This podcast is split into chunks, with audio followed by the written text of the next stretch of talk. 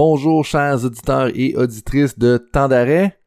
Merci d'avoir été avec moi pour les 54 premiers épisodes de Temps d'arrêt. Comme certains d'entre vous l'ont probablement entendu à travers certaines des conversations qu'on a partagées, euh, j'ai accueilli une deuxième fille dans ma famille dans les derniers mois. C'est donc dire que pour les dernières semaines, Better Sport, Coach Frank, temps d'arrêt ont été mis en pause parce que je dois prendre du temps pour recharger les batteries d'une certaine façon, m'occuper de ma famille et du développement de mes filles et préparer une année 2021-2022 du tonnerre. C'est donc dire qu'on est en pause, mais on a pensé passer en rediffusion certains des épisodes les plus populaires de temps d'arrêt. Comme les codes d'écoute le démontrent, certains d'entre vous ont découvert le podcast dans les derniers mois et d'autres parmi vous, je pense que ça pourrait être une bonne occasion de replonger dans certaines des conversations qui ont eu un grand impact sur les entraîneurs avec lesquels euh, je travaille. L'épisode qui suit est donc un épisode qui fait soit partie du top 3 de l'histoire de temps d'arrêt, ou bien c'est un épisode dont j'ai beaucoup entendu parler suite à la publication. Je vous souhaite bonne écoute pour cette rediffusion de temps d'arrêt. Merci d'être avec moi dans cette aventure et on se revoit pour la saison 3 en septembre 2021. Les mentors qui ont eu beaucoup de succès, c'est, ceux qui sont deviennent, deviennent très très bons à poser des questions auprès des personnes, des mentorés avec qui ils travaillent. Tous les samedis, on plonge dans la science du coaching à travers une conversation avec un expert du monde du sport. Bienvenue à Temps d'arrêt avec Dr. Coach Frank, le podcast francophone numéro 1 en coaching. Bienvenue tout le monde à l'épisode 42 de Temps d'arrêt. Un épisode qui a été un vrai boost d'énergie positive pour moi, puis j'espère que ça va l'être aussi pour vous tout le monde là, qui travaille dans la formation des entraîneurs, c'est vraiment un épisode pour vous. En fait, tous les professionnels qui sont intéressés par l'apprentissage et les stratégies de développement, de formation, d'éducation, ça va être un épisode intéressant pour vous. Parce que quand tu parles d'avoir un impact sur les gens qui sont sur le terrain, il faut absolument parler de l'invité d'aujourd'hui, Andrea A.J. Woodburn. Andrea est une professeure agrégée au département d'éducation physique à l'Université Laval et directrice du baccalauréat en intervention sportive de la même université. Ses recherches portent principalement sur l'apprentissage du coach sportif, et anciennement une coach de ski alpin et formatrice de personnes ressources au sein du PNCE, elle a collaboré avec plusieurs fédérations nationales dans le développement de leur programme de formation des entraîneurs et elle contribue régulièrement, et c'est là qu'on a eu la chance de se rencontrer à plusieurs reprises, au travail de l'International Council for Coaching Excellence. Et puis, dans la conversation, vous allez voir, on parle de qu'est-ce que le Québec fait d'avant-gardiste, comment utiliser l'observation pour s'améliorer en tant qu'entraîneur ou améliorer les entraîneurs avec lesquels on travaille, c'est quoi la pratique réflexive, puis à quoi ça sert, l'importance de l'autorégulation, le mentorat avec un coach de basketball de niveau olympique, on fait un shout-out à notre collègue Heitor Rodriguez du Brésil, et donc, ça fait le tour pour une conversation qui va vraiment être un boost d'énergie positive, chaleureuse avec une personne admirable, Andrea A.J. Woodburn. Et puis, une petite note que je me dois de vous faire avant de lancer l'épisode, c'est par rapport aux termes qui ont été utilisés. À travers la conversation, vous allez entendre souvent le terme espace social d'apprentissage. Mais le terme exact, et euh, Andrea voulait, voulait s'assurer que je vous le mentionne, c'est espace d'apprentissage social. Donc, le terme qu'on veut dire, c'est espace d'apprentissage social parce que c'est un espace où est-ce qu'on va apprendre collectivement. Et puis ça, c'est un point important là, que Andrea voulait que je fasse avant de lancer l'épisode. Bonne écoute, bon podcast tout le monde. Andrea, Bienvenue à d'arrêt. Merci de prendre du temps en pleine session universitaire pour jaser apprentissage des entraîneurs et éducation des entraîneurs et pratique réflexive. Ben, ça fait plaisir, Frank. C'est toujours un plaisir d'être avec toi. Tu sais, nos échanges euh, m'enrichissent. Ça, ça, ajoute une profondeur à mes propres pensées en échangeant avec toi. Puis j'adore ce que tu es en train de faire, ta, capacité en vulgarisation euh, des articles scientifiques euh, est vraiment impressionnant. Puis euh, je voulais t'encourager, un, en étant ici avec toi, que toi, tu m'enseignes comment faire ça, les podcasts, c'est ma première. puis en plus, je trouve qu'il y a une belle richesse de ce qui se passe au Québec actuellement, puis d'en parler, ben, je pense que c'est un notre devoir et de notre plus grand plaisir. Ben, d'un, merci du compliment. Je te retourne l'appareil. À chaque fois qu'on jase, il me semble que j'ai plus d'énergie après les conversations. Puis ça, euh, c'est vraiment un, beau compliment à mes yeux parce qu'on veut s'entourer de gens qui nous donnent de l'énergie. Deuxième chose que tu as mentionné, euh, tu dis qu'il y a plein de belles choses qui se passent au Québec. On, est un peu euh, comme avant-gardiste. Puis je pense qu'il y, a plein de choses qui se trament en ce moment, que les gens sont peut-être pas au courant, mais que ça, va lever, puis ça peut avoir un gros impact. puis justement, depuis la dernière fois qu'on s'est parlé au téléphone, je pense qu'il y a un projet important qui s'est lancé de ton côté, peut-être même dans les dernières semaines. Euh, c'est quoi le sujet de ce projet-là, puis de, quoi ça parle un peu? Ben, c'est un sujet euh, autour des espaces sociaux d'apprentissage que, euh, tu sais, on partage cette passion, Frank, pour ben, même une croyance que quand on met les entraîneurs ensemble, ben, les bonnes choses se passent. Ah, puis il y a beaucoup d'apprentissage qui se fait. Puis euh, j'explore ce projet-là avec euh, Marc-André Duchesneau, que, que, tu connais bien, qui collabore avec moi dans le projet. Et on collabore avec deux fédérations sportives. C'est un projet pilote dans l'anticipation de peut-être apprendre de notre première expérience pour pouvoir euh, idéalement le refaire et continuer à le faire et continuer à créer ce genre d'espace pour les entraîneurs au Québec, mais le projet, euh, est-ce que tu veux que je décris le projet? Ben ouais, ben donne-nous le détail que, tu peux. Là, je sais qu'il y, a certaines choses qu'on va. OK, parfait. Ben oui, absolument. C'est, un projet que c'est la première fois que je fais ce genre de, de, de collaboration à recherche avec une fédération ou deux fédérations dans ce cas-ci.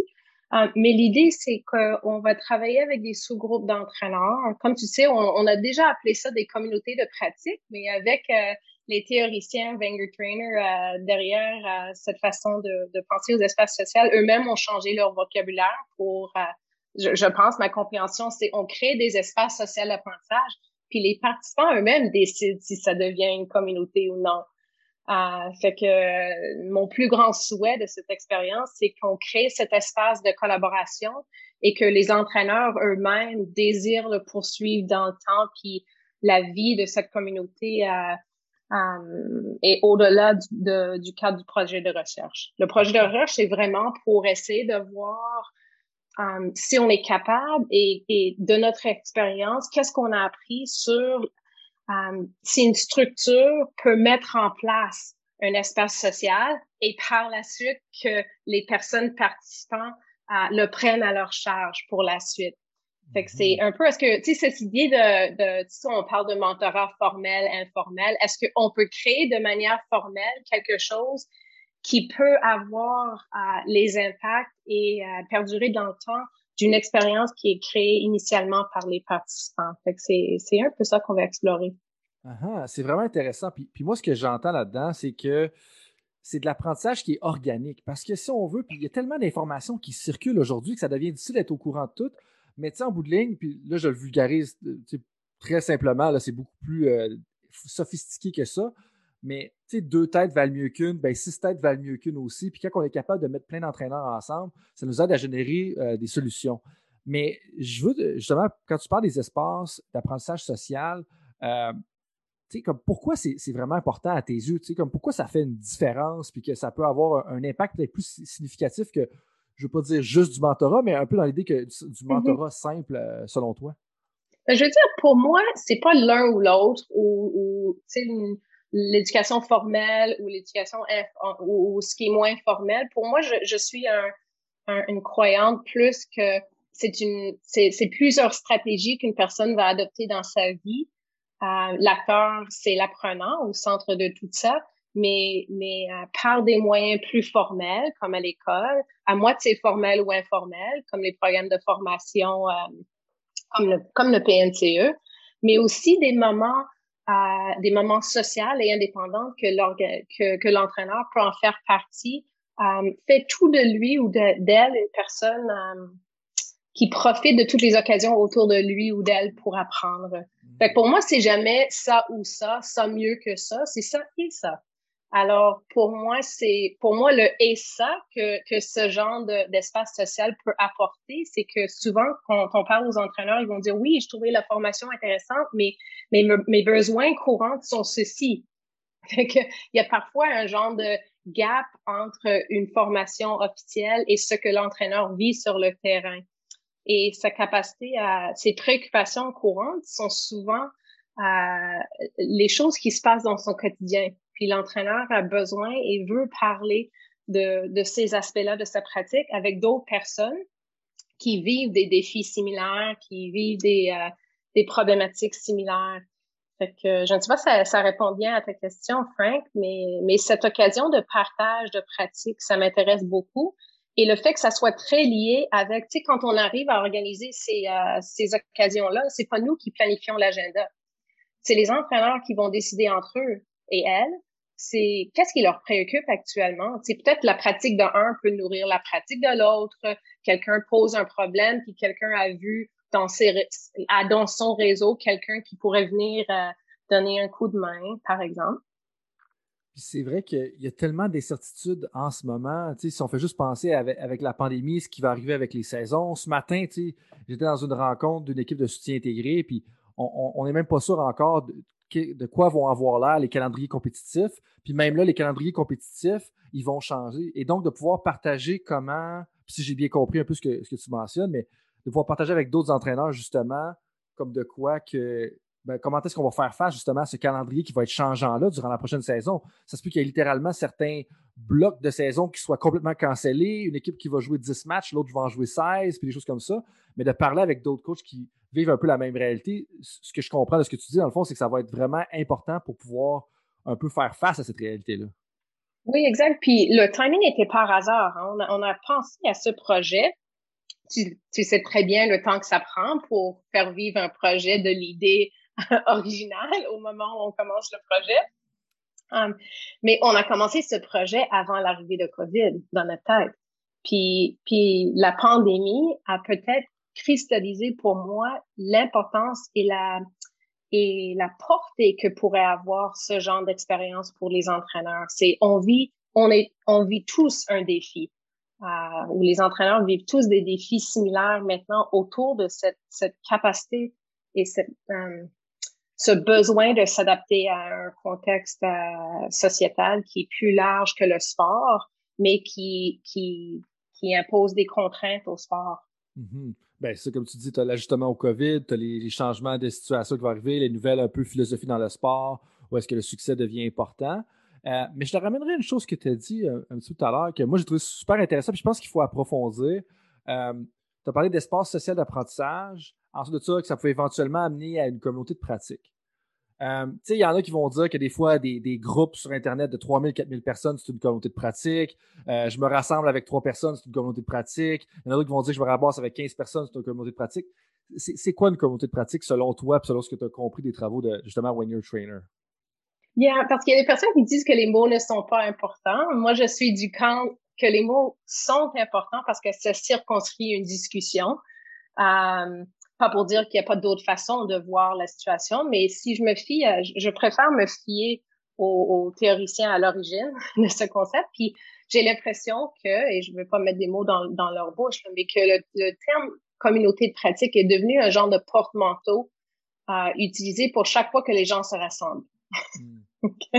et parlent de quelque chose qui une préoccupation commune. Pour moi, euh, et, et c'est pour ça, je pense que ces auteurs mènent on reculé un pas reculé de, d'utilisation du mot communauté pratique, mais mais on dit ben la raison pourquoi j'adore leur perspective euh, très très positive. Il dit oh pourquoi les gens utilisent ce mot pour pour des idées similaires mais qui ne sont pas tout à fait de communauté de pratique? C'est parce qu'il manquait un vocabulaire pour décrire euh, ces, ces rencontres-là que les gens trouvent importants et, et, et, les auteurs ont, ont, proposé ce vocabulaire de espace social d'apprentissage pour dire qu'il y a plusieurs formes que ça pourrait prendre. Et c'est là où on peut dire, ben, on, on peut créer un espace social d'apprentissage à une conférence, on peut le créer on, on le crée aujourd'hui ensemble. Tout à fait.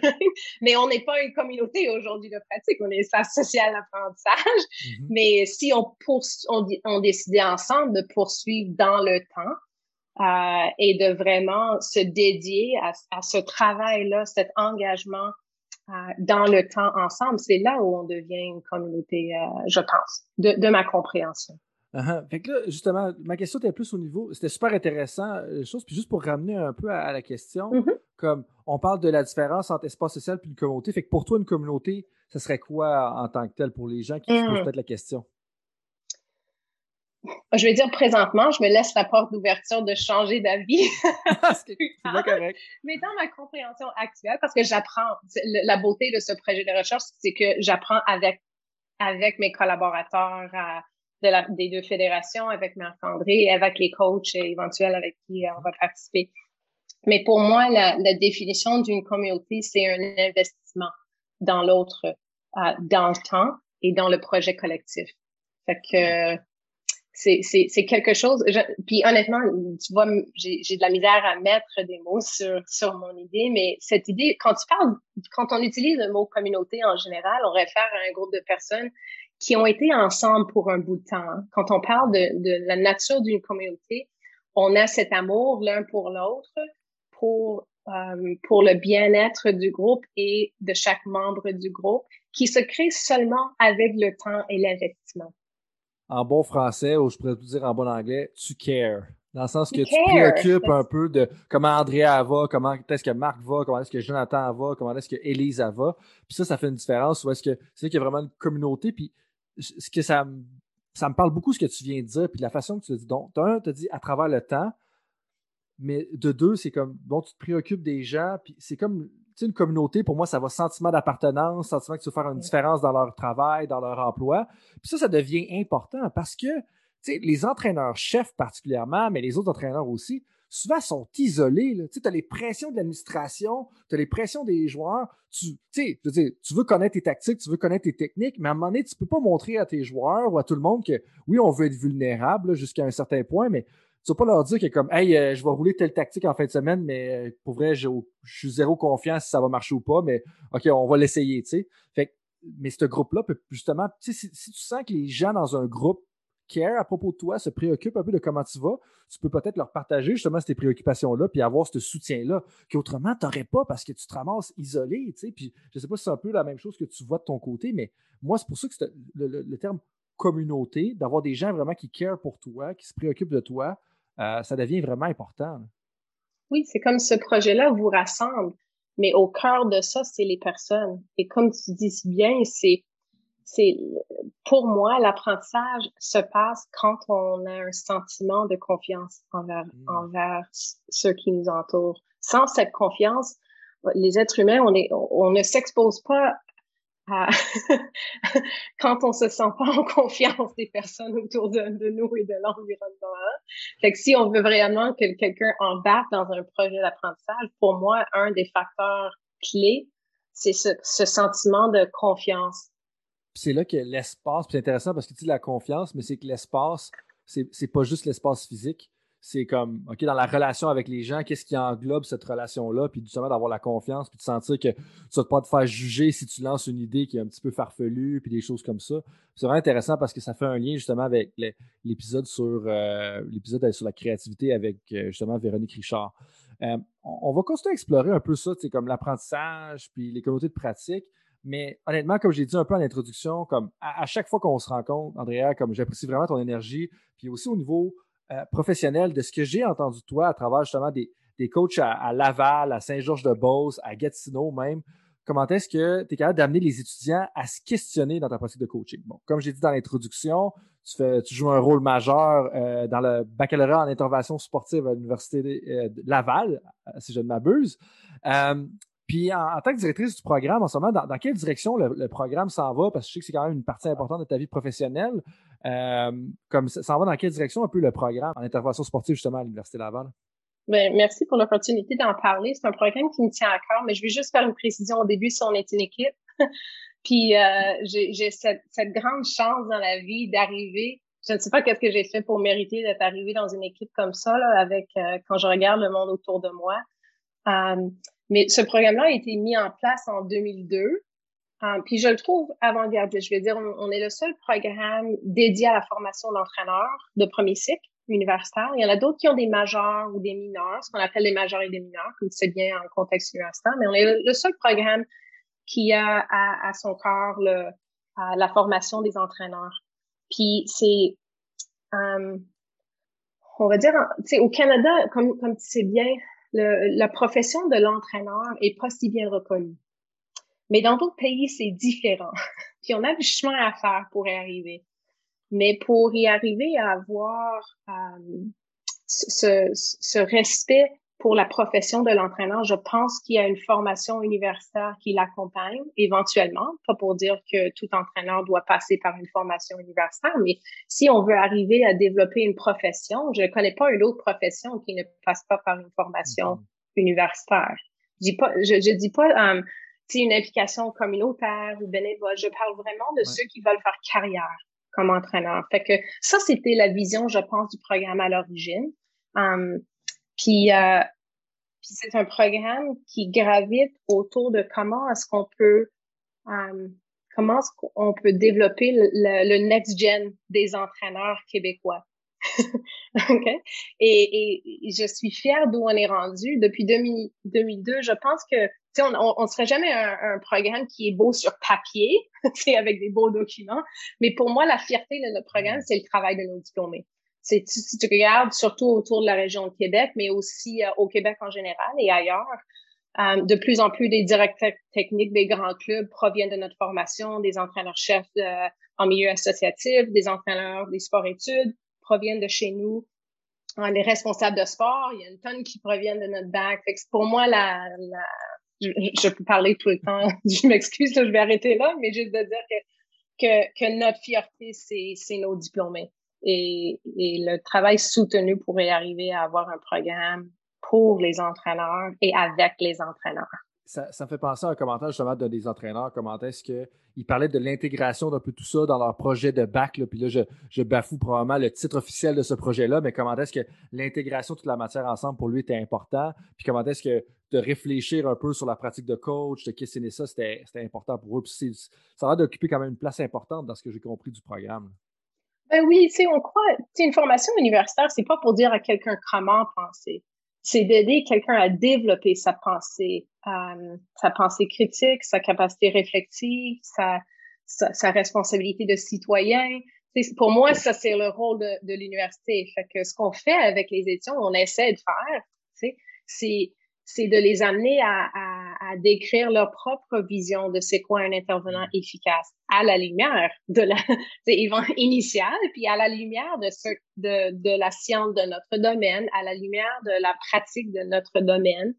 Um, et les stages sont intégrés à travers la formation par exprès pour qu'on ait des liens forts. À, le, le milieu nous enseigne, on enseigne. Fait que c'est pour moi la, la, force du programme, puis c'est ça que les projets dans les dans les prochaines années vont être de renforcer ces liens-là. Fait que c'est c'est les liens entre les mentors de stage en milieu qui ont, sont aussi les experts euh, coachs qui donnent les formations dans leur dans leur sport pour leur fédération. Ce sont nos mentors en stage. Euh, les personnes du milieu universitaire et l'étudiant stagiaire. Fait que ce triangle-là, pour moi, ça fait une excellente équipe parce que tout le monde apprend de l'autre. C'est là que ça fait un peu un lien avec le côté d'espace d'apprentissage social.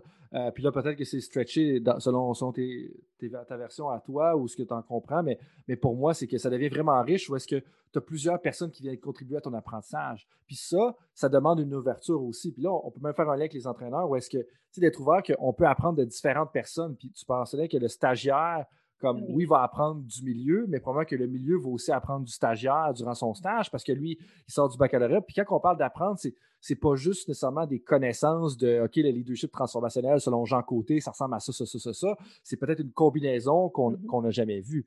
Puis parlant de, combinaison, réflexion, ton travail à l'université, euh, est-ce que tu peux m'en dire un peu plus sur le sujet de ta thèse de doctorat? Justement, oh comme, parce que ça fait pas si longtemps que ça quand même, mais ça fait une couple d'années. Euh, c'était quoi le cœur de ta thèse de doctorat? Puis euh, qu'est-ce qui en ressortait en général? tu peux reculer un peu en arrière, puis tu sais, euh, toi, tu le sais si bien, c'est on, est quasiment gêné de réouvrir nos propres thèses quelques années plus tard. À quel point, tu sais, la vie nous offre la chance d'évoluer, puis quand on le regarde, on dit ça se peut pas que. Ben, moi, ça fait un an, que ça, fait un an et demi, fait que je suis pas encore trop gêné, je te dirais. Ben, peut-être que dans cinq ans, ça va être autre chose. mais non.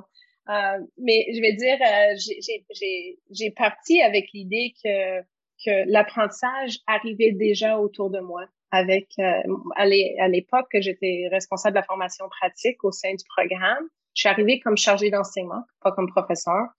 Puis euh, pour vraiment établir le volet de la formation pratique au sein du programme. Euh, et, euh, et par en faisant ça, j'ai développé une passion pour comment est-ce qu'on accompagne quelqu'un à, à, vraiment réfléchir de sa pratique euh, en coaching. Et, euh, et pour moi, j'ai essayé tout de suite de voir, ben, avec les lectures que j'étais en train de faire, avec cette recherche de comment est-ce que je soutiens l'apprentissage de, nos stagiaires en action, de nos étudiants, euh, j'ai tombé sur euh, sur le travail de Jennifer Moon, sur le travail de notre collègue Pierre Trudel, sur le travail de, plusieurs euh, qui depuis longtemps étudient cette idée de la pratique réflexive. Et pour moi, je cherchais un moyen où les travaux de, tu sais, on est en contexte universitaire, ça, ça prend, ça prend une manière d'évaluer les étudiants. Puis je, je voulais trouver des moyens d'évaluation qui avaient un apport à l'étudiant dans son apprentissage et pas un moyen de valider, mais plus un moyen d'accompagner en stage. Parce que chaque stagiaire, tu sais, en coaching, les stagiaires vont arriver avec des bagages vraiment différents en sport. On a, on a quelques-uns qui arrivent déjà, ils sont coachs de l'équipe euh, provinciale, déjà. D'autres arrivent, ils n'ont jamais coaché leur vie, puis c'est tout à fait normal. Um, on a ceux avec un grand bagage d'athlète, ceux avec un, un, un, bagage euh, plus communautaire en termes de, de leur expérience athlète. Fait qu'on peut pas s'attendre que tout le monde se rend à la même place, mais pour moi, je me suis assise à, ben, ce qu'on peut travailler, c'est cette capacité de développer les habitudes d'un praticien réflectif. Puis là, chaque personne va pouvoir évoluer, évoluer à son rythme selon ses besoins. Fait que pour moi, le, point central ne devient pas la porte de sortie, ça devient comment est-ce qu'on outille les étudiants pendant, les, pendant leurs trois années de formation d'une manière qu'ils peuvent continuer à évoluer après, d'où l'origine de, de ma thèse. Si je peux me permettre de réutiliser tes mots, le fait de développer une habitude de pratique réflexive durant le bac, ça fait que par la suite, ils vont pouvoir continuer à apprendre des expériences qu'eux-mêmes vivent. Et là, si j'ai. C'est ça, parfait. Donc, si j'ai bien compris, mm-hmm. la question que j'aurais pour toi, je te reflèterai une question que tu as mentionnée un peu dans ta, dans ta réponse, justement, c'est comme comment est-ce qu'on développe cette habitude-là? Comment est-ce que tu. On favorise le développement de ça? Parce que c'est difficile. Puis honnêtement, je t'appose, puis je sais que tu sais que j'ai étudié le, sujet, puis même moi, je pose la question mais te dire que je n'ai jamais de difficulté à développer l'habitude de pratique réflexive, ça serait de mentir. Comme moi, j'ai besoin de jaser avec les gens, comme un peu on fait justement aujourd'hui en parlant avec Andrea Woodburn, spécialiste de la pratique réflexive et de l'apprentissage des entraîneurs. Mais euh, trêve de plaisanterie, comme moi, moi j'ai un défi un peu justement là-dedans de le faire. Puis, la question quand tu dis comment on développe l'habitude euh, est importante pour plein de gens, mais elle, est aussi pour moi dans, dans ce sens-là. c'est une grande question. Tout à hein. fait. J'en suis conscient. C'est pour ça que je la pose. Parce que parce qu'on est en train de le développer nous-mêmes en même temps qu'on accompagne les autres à le faire. Um, puis pour moi, pour moi, il y, a, trois choses qui viennent en tête à chaque fois que que je réfléchis à ma posture à, avec moi-même puis avec les étudiants.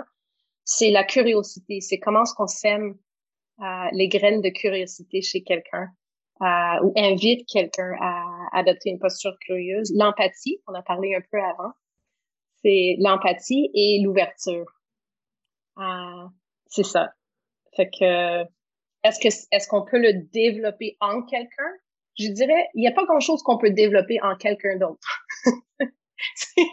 Dans la vie en général, je dirais ça. Je dirais, on peut mettre en place, comme tout bon entraîneur, on peut mettre en place un environnement. Mm-hmm. Et c'est à l'apprenant de décider si ou elle veut embarquer dans l'aventure. Ben. En fait, pour moi, je passe mon temps à essayer de mettre en place euh, un environnement propice à ça. Puis ça fait, c'est tellement intéressant ce que tu dis parce que ça fait là les liens ils fusent de toutes parts dans ma tête. Où est-ce que de un, tu parles d'environnement, ben ça fait un lien avec le début où est-ce qu'on va avoir un espace social d'apprentissage. Puis ça, pour moi, tu sais, je souhaiterais jusqu'à un certain point que, les gens se posent un peu cette question-là, dans le sens que il faut qu'on prenne le soin de délibérément un peu moduler notre environnement pour nourrir notre apprentissage. Mais ça, ça veut dire qu'il faut être ouvert, il faut dire qu'il faut être curieux, il faut être empathique. Donc ça, ça devient super important. Puis un autre lien que, ta réponse m'a fait dans ma tête, justement, c'est comment est-ce que l'apprenant doit choisir d'apprendre? Puis ça, on ne pourra pas en déroger de ça. Puis on, voit tellement de programmes de formation, ou, puis ça, c'est pas juste dans le coaching, je veux dire, c'est juste parce que c'est notre façon de voir l'éducation en général, sais, juste dans la société en tant que telle. Mais comment est-ce que mm-hmm. l'apprenant doit choisir d'apprendre? Puis quand même que tu foutras quelqu'un dans une classe, s'il ne veut pas apprendre, il ne va pas apprendre. Comme, ça, pour moi, c'est important. Puis puis là, tu sais, des fois, on a le débat par la suite de Ouais, mais comment est-ce que je vais vérifier qu'il a appris, puis comment est-ce que je peux être sûr? Mais je suis comme, faut que je le force à apprendre. Mais je suis comme, tu peux pas, tu sais. Je veux dire, euh, ça, en tout cas, bref, c'est une petite tangente ou une petite, euh, chire que j'avais en dedans de moi, mais je pense que c'est quand même important d'en parler parce que euh, l'apprenant, il faut qu'il choisisse d'apprendre. Puis ça, c'est tellement un point important, mais aussi qu'il soit intentionnel sur, tu sais, de, choisir qu'est-ce que je vais faire avec ce qui se passe autour de moi pour s'assurer que je vais continuer à apprendre. Oui, puis je vais dire, tu, connais les travaux de John Hattie, hein, euh, en Nouvelle-Zélande sur, euh, sur les enseignants. Um, puis, ben, rapidement, John Hattie, il, étudie l'efficacité chez les enseignants. Pour moi, les coachs et les enseignants sont pareils. Puis il dit, la plus grande mesure qui a une validité sur est-ce qu'un enseignant, enseignant fait bien son travail, c'est l'apprentissage dans son cas des élèves, dans nous, les athlètes ou les coachs. C'est, je ne peux pas dire si je suis efficace si je ne regarde pas l'apprentissage des personnes que j'encadre, même si je suis pas un coach. Un coach peut pas dire qu'il est efficace si l'athlète n'évolue pas. Mm-hmm. Euh, parce que l'objectif, c'est l'apprentissage, au cœur de, de ce qu'on fait. Fait que pour moi, très rapidement, en début de formation, puis je pense que c'est le travail dont tu faisais référence tantôt. c'est, je veux célébrer avec eux un moment d'apprentissage où ils sont capables de, de on, appelle ça visible learning, ils sont capables de voir leur apprentissage. Euh, fait derrière le curriculum caché, derrière le travail dont tu fais référence, oui, c'est de, de travailler sa vision d'un entraîneur efficace, mais euh, mais depuis qu'on filme beaucoup, hein, dans notre formation. J'ai cru comprendre ça entre les branches. beaucoup. Puis tu vois, ça c'est une activité où on filme en début, en, tout en arrivant à l'université, on filme euh, les étudiants préparent avec avec avec leurs leur meilleures idées du moment pour eux, c'est quoi un entraîneur efficace? Puis ils le présentent et on les filme. Um, mais c'est pas évalué, c'est juste un début. Puis par la suite, à la lumière de tout ce qu'on fait dans ce premier cours, qui est autour de de de de, de se fixer à une boussole, vers quoi je m'aligne. Ok, alors qu'est-ce que je veux retirer de la formation euh, et comment est-ce que je vois un intervenant efficace pour que je commence à un comprendre les orientations du programme qui sont autour de la littérature sur l'efficacité en coaching, autant que moi je dresse ma propre vision de c'est quoi un entraîneur. Mais, mais comme on, les filme en début, on les filme à la fin de la première session, puis ils sont capables de voir. Une activité qu'on fait, c'est de, de revoir vous la première fois et maintenant, après seulement trois mois de formation, regarde cette belle évolution. Puis de voir le avant-après, ça va sûrement les marquer. Puis même là, justement, aller faire jusqu'à la fin du bac aussi, ça va, les, ça va sûrement les marquer. Euh, mais là, il y a plein de liens encore à faire une fois. Puis si tu me permets de reculer un petit peu, puis on va revenir un peu sur l'exercice de, vidéo, justement, que tu mentionnais.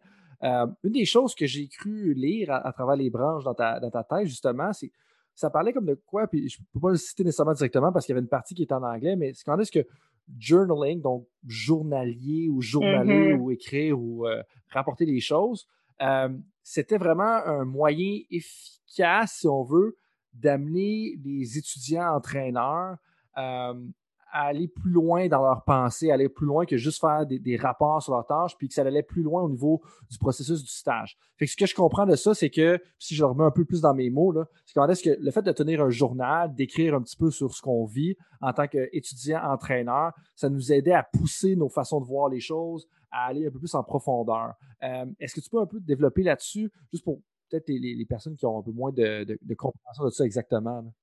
Oui, on l'a fait et l'écrit dans le contexte de, des stages à l'époque. On, le fait différemment maintenant.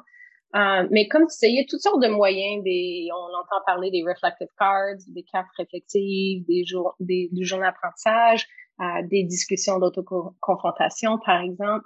C'est toute manière d'amener quelqu'un à, à, à, faire un, un, ménage de ce qu'il vient de vivre. Hmm. okay? Fait que pour moi, je voulais voir un peu ce que Jennifer Moon parlait de, de, de ménage cognitif ou tu sais quand mets-toi mets-toi après après une séance d'entraînement avec ton équipe de football. Tu es dans la voiture, tu reviens. Hein? Qu'est-ce qui se passe dans ta tête en revenant dans la voiture? Ah, tu penses à Ah ben là, Kedim, il, il, a pété une couche sur le terrain. Après ça, là, pourquoi Jackson avait de la misère avec ses plaqués? Là, Ricardo, il blitzait vraiment bien aujourd'hui. Tu sais, ça, c'est toutes des choses qui se passent justement quand tu reviens, mais ça se bouscule là, à gauche et à droite. Et voilà. Et, et, et, et, certaines personnes vont le faire à l'oral, d'autres vont le faire à l'écrit, mais de prendre le temps de faire ce genre de, de ménage de ce qui se passe et ce que vous avez vécu, euh, va le transformer d'une expérience ou une description de ce qui se passe à quelque chose de plus en plus profonde hmm. pour aller chercher le sens de ce qui se passe. Fait que c'était ça, c'était ça l'idée derrière le, le, journal. Le défi, comme tu peux imaginer au début, c'est que il n'y a pas tout le monde qui adore écrire c'est pas le moyen préféré pour euh, pour tous les étudiants. Puis je vais, je partager quelque chose qui est pas dans la thèse que qui, qui m'a amené à arrêter la, pratique. Il y a plusieurs étudiants qui ont poursuivi et qui ont décidé quand même de le faire, qui gardent des habitudes de journal comme entraîneur par la suite. Um, mais c'est que quand je lisais les journaux, à l'époque, euh, on était une, une, plus petite équipe autour de la formation pratique. C'était moi et moi à l'époque. je lisais, c'est un jeune programme à l'époque. Fait que je lisais, je lisais euh, beaucoup, on va dire, des journaux des éditions. Puis j'arrivais à des moments, je dis, oh, il y a, y a un beau sujet de conversation ici qui aurait pu euh, lui aider et m'aider aussi à approfondir autour de ce sujet mais j'arrive à le lire comme trois mois plus tard que c'est arrivé. Hmm. J'exagère, mais au moins deux mois avant que l'événement est arrivé. Puis je, tombais sur des situations où je voyais qu'il y avait des opportunités de discuter des choses plus proches de l'événement soi-même, qui auraient été plus porteurs pour l'étudiant que de le lire par après. Um, fait que je, je. Puis depuis ce temps-là, on a commencé à filmer. Fait qu'on a passé de, de, du responsable de stage qui était davantage à l'université, où l'étudiant maintenant, les, nos étudiants en stage, je ne sais pas si je saute un peu partout, mais nos étudiants se filment beaucoup en milieu. Um, puis on est capable de, de, de les accompagner davantage dans la régulation de leur pratique avec eux, en regardant les deux ensemble leur pratique. Fait que on a dans les choix des choses qu'on pourrait faire pour amener cette pratique réflexive, de le faire à partir d'analyse vidéo, je trouve ça très riche. Euh, et de plus en plus, c'est un moyen que j'utilise avec les entraîneurs et même les formateurs d'entraîneurs. Est-ce que tu as des exemples justement de comment est-ce qu'il pourrait se filmer? Tu sais, un coach qui nous entend parler aujourd'hui, comme il, qui fait juste se mettre une caméra sur le coin de l'estrade puis il se filme en train d'y aller. Euh... Je veux dire, on, on, utilise deux moyens. On filme toujours de deux points de vue. OK? Puis euh, on a commencé ça avec la première génération des GoPro. OK, ouais. OK? Fait que euh, nos entraîneurs portent un GoPro avec le chesty, le, montage GoPro sur, sur la poitrine. Um, parce que le GoPro, ce que ça donne, c'est un, point de vue différent que le caméra trépied. Fait que le caméra trépied, euh, on va utiliser pour regarder, par exemple, les modes d'organisation, comment l'entraîneur s'organise sur le terrain. Il y a certaines choses qu'on va, on va aller, on va accompagner l'entraîneur à s'analyser Um, certaines choses avec un plan de vue très pied. Mais l'avantage d'avoir les deux points de vue, c'est quand on vient pour regarder les feedbacks, pour regarder euh, la réception chez les athlètes, ben quand tu as le GoPro sur toi, c'est pas toi qui est dans la prise de vue, c'est les athlètes. Uh-huh. Right? Puis on peut entendre même la difficulté de se filmer en sport si on a des athlètes euh, sur des voiliers, on a des athlètes dans les kayaks, on a des athlètes sur les tremplins, on a des athlètes dans le gymnase, on a des athlètes dans les piscines, puis les caméras, on va dire que il y a les milieux sportifs qui sont pas très accommodants pour les caméras. Mais depuis, avec l'évolution du programme, sont évoluées les caméras d'action. Fait que là, on peut se filmer avec les GoPro euh, qui, demeurent, euh, pour moi, si j'avais une idée à, à, partager avec les entraîneurs pour évoluer leur pratique, c'est ça, c'est de se filmer, de se regarder. Mhm. Puis un peu comme on le fait avec les athlètes, tu sais, puis ça pour moi c'est une ironie jusqu'à un certain point où est-ce qu'on va beaucoup filmer nos athlètes, on va filmer ça, on va leur demander de regarder, mais combien de fois on le fait pour nous-mêmes? Tu sais, si nos athlètes, on les filme peut-être trois fois par semaine, nous on se filme combien de temps? Puis quand on y pense, c'est exponentiel l'impact de se filmer soi-même, dans le sens que si tu corriges une intervention sur toi, tu corriges probablement huit interventions sur les athlètes, c'est pas 20, c'est pas 400, on, on se comprend là-dessus. Euh, mais qu'est-ce que tu les amènes justement à regarder, quand tu accompagnes les étudiants, les étudiants-entraîneurs, même les entraîneurs ou les formateurs, qu'est-ce que tu les amènes à, regarder spécifiquement ou à porter attention à? C'est peut-être pas bien dit, mais je pense que tu comprends ce que je veux dire. Ouais. Ben, au premier plan, je dirais, je regarde ce qu'ils regardent ou ce qu'elle regarde. Parce que tu dois, selon moi, tu dois accompagner la personne euh, au niveau où ils sont dans leurs propres préoccupations. Fait que la première étape qu'on fait, c'est une analyse subjective comparative où on amène les entraîneurs à dire, ben regarde votre vidéo, qu'est-ce qui vous ressort dans cette vidéo? Puis à la lumière de ce que, ce que, ce que vous avez vu, on va s'asseoir ensemble, puis on va regarder ensemble. Um, mais on va dire, si tu veux parler des cadres qui sont derrière l'analyse qu'on va éventuellement progressivement faire avec eux, euh, on, va regarder beaucoup autour de, de, de l'efficacité en pédagogie. OK. Fait que, ouais, fait que l'organisation, on va regarder les présentations des tâches, on va regarder la manipulation de l'environnement, on va regarder les stratégies d'enseignement. Euh, fait que la pédagogie prend beaucoup de place pour nous. Euh, dans notre, on va dire une croyance, mais dans notre perception que un, coach, c'est un enseignant, d'abord, chez les jeunes. Euh, puis, euh, où j'aimerais aller prochainement, je veux dire, j'aimerais aller prochainement. oui, on regarde les feedbacks, absolument. mais je pense qu'il y a beaucoup de chemin à faire de comment soutenir les entraîneurs vis-à-vis -vis des rétroactions et aussi les relations interpersonnelles euh, au le athlete coach relationship que Sophie euh, Jewett explore, mais comment est-ce qu'on peut le voir dans nos actions au quotidien sur le terrain? Hmm. Puis, puis tu vois, Frank, tu avais, avais, parlé tantôt de d'accompagnement. Pour moi, je trouve cette analyse, la pratique, pour moi, la pratique réflexive, c'est la pratique délibérée de l'entraîneur. Si on demande aux athlètes de continuellement se perfectionner sur le plan euh, de des compétences d'athlète, ben pour moi, l'entraîneur a ce devoir aussi de se développer sur le plan de ses compétences d'auto-analyse comme entraîneur. Oui. Mais, mais définitivement, puis tu sais, la relation, je pense que de pouvoir justement observer la relation entre l'entraîneur et l'athlète devient important parce que la relation t'en dit beaucoup sur à quel point l'athlète va être ouvert justement à tes commentaires, à tes questions, à tes suggestions et tout ça. Parlant de la relation, moi, ce que j'aime tout le temps faire, je ne sais pas si tu l'avais entendu à travers mes autres conversations, mais j'aime tout le temps ça parler à un des coachs qui est dans mon réseau, si on veut, puis dire Hey, si tu avais la chance de parler à telle personne, par exemple Andrea Woodburn, professeur agrégé de l'Université Laval, ça serait quoi la question que tu poserais? Puis ça fait un beau lien avec ce que tu viens de me mentionner, où est-ce que tu parlais de voir la relation, tu dans cette direction-là. Et, l'entraîneur voulait que je te demande comment est-ce que tu suggérais aux coachs d'adapter leur discours quand ils font des rencontres un à un avec les athlètes? Parce qu'on parle de la relation, tu as, les interventions sur le terrain, tu as le, coaching, le feedback, les instructions, les explications et tout ça. Mais tu as aussi des fois comme, OK, ben là, je vais rencontrer Jonathan ou je vais rencontrer Élise dans une salle un contre un. Mais est-ce que je devrais juste leur dire comment je pense, puis ça finit là, puis on fait ça, ou je devrais vraiment adapter à chacune des personnalités? Parce que c'est plein de nuances de gris, ça, puis c'est pas toujours évident des fois de dire, euh, puis on n'a pas toujours 45 heures non plus pour expliquer nos points. Oui, euh, je vais partir avec euh, peut-être un regard un peu différent parce que je ne vois pas cette communication comme moi, je dois donner des points à l'autre. Moi, ma compréhension de mon rôle rendu là, c'est moi, ma vision est toujours de développer l'autonomie de la personne à s'autoréguler. Alors, tu vois, je parle d'un point de un, point de départ différent. Fait que si mon objectif final, c'est que cette personne soit capable de très bien fonctionner sans moi, sans ma présence, que, que cette personne est totalement autonome dans son auto-analyse, ben, je vais me poser la question suivante, c'est qui doit parler le plus?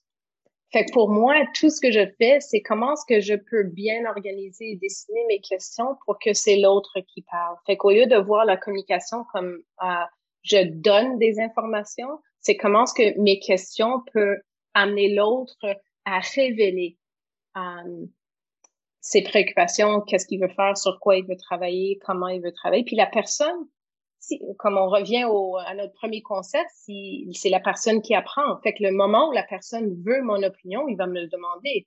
Mais je vais pas, je vais pas donner le temps à quelqu'un qui m'a pas demandé quelle heure il est. Tu sais, c'est, je, je vais attendre que la personne me demande mon point de vue, mais je vais essayer toujours d'attendre de donner mon point de vue avant d'entendre le leur. Oui, là, c'est très clair. Puis je trouve ça intéressant comment est-ce que tu pars de la question. Puis c'est drôle parce que la question que j'ai en, note, puis on va en parler parce que comme on a dit tout à l'heure, puis là, je vais peut-être partir sur un, détour, puis je vais revenir à ça. Mm-hmm. Les mots sont importants. Puis, moi, je suis d'accord avec ça parce que, tu sais, des fois, ça fait un peu académique. On, ne va pas se le cacher de dire, ah, les mots sont importants, puis tout ça.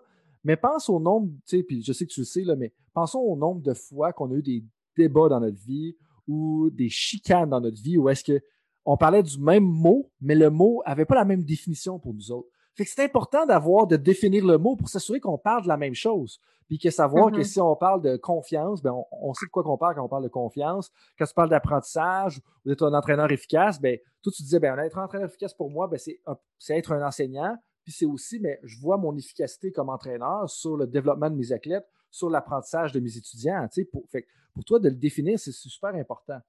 Euh, tout ça pour dire que un des mots que tu as dit à deux reprises, puis que je veux vraiment définir avec toi, en fait, j'ai retrouvé mon idée, puis je vais me permettre de revenir à ça. Le mot, pourquoi je faisais l'accent sur les mots, c'est que dans la question, ça portait comment est-ce que tu adaptes ton discours? Mais ton discours en dit long, à mon avis. Ou est-ce que ça veut dire c'est ce que je vais dire à l'athlète et non? Puis là, toi, la première affaire qu'elle a faite, c'est comme non, non, on parle pas de discours, là. Comme on pose des questions. On pose des questions. Puis juste ça, pour moi, ça met l'accent sur la chose qu'on avait dit en introduction, qui était à quel point que les mots sont importants, ou est-ce que là, c'est juste dans la question que je te posais à toi, mais ça en reflète un peu sur ce qu'on pense à nous. Puis juste là, on est en train de faire une forme de pratique réflexive. Ce qui m'amène au point que j'avais commencé à faire, mais que j'avais arrêté, ou est-ce que tu avais mentionné à deux reprises la régulation de l'entraîneur, puis amener l'athlète à s'auto-réguler. Qu'est-ce que tu veux dire par là? Ça revient au concept de l'apprentissage appartient à l'apprenant. Fait que l'apprentissage, pour moi, c'est une démarche. C'est une démarche dans laquelle quelqu'un va embarquer. Fait que pour moi, cette idée de régulation, c'est un, c'est une évolution continue d'une personne au courant de sa vie.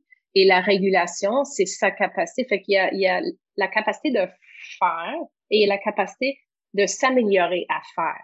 Et ça, c'est la régulation.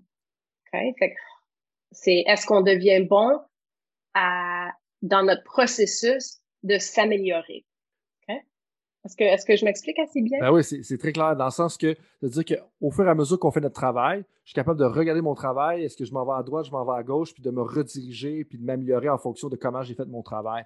Mais ce qui est intéressant la nuance que tu as apportée dans les deux mots, tu avais parlé de régulation de l'entraîneur, mais en bout de l'autorégulation, d'être capable de le faire soi-même. Puis ce que je comprends d'un peu des dernières 5-10 minutes de conversation, c'est que la pratique réflexive devient un moyen de le faire. Mais là, moi, j'en parle de pratique réflexive avec mes coachs, puis ça, je suis sûr que, tu le savais déjà avant qu'on se parle aujourd'hui, ça devient quand même important. Euh, puis, moi, des défis auxquels je, me confronte de façon régulière, euh, mais avec le temps, l'attraction, la confiance envers ce que je fais, les, gens, ça, change. Fait que ça devient un petit peu plus facile que ça l'était au début, mais il y a encore de la résistance. Euh, si tu peux m'aider à combattre cette résistance-là, ben, j'apprécierais. Mais le point, c'est que certains entraîneurs vont dire OK, mais là, euh, moi, je reviens en auto, justement, de ma pratique, comme tu mentionnais tout à l'heure. Je pense à Kadim, je pense à Jackson, je pense à Ricardo, je pense à, Evans qui font telle, telle chose, blablabla. Mais je suis en train de réfléchir, en le fond, sur ma pratique.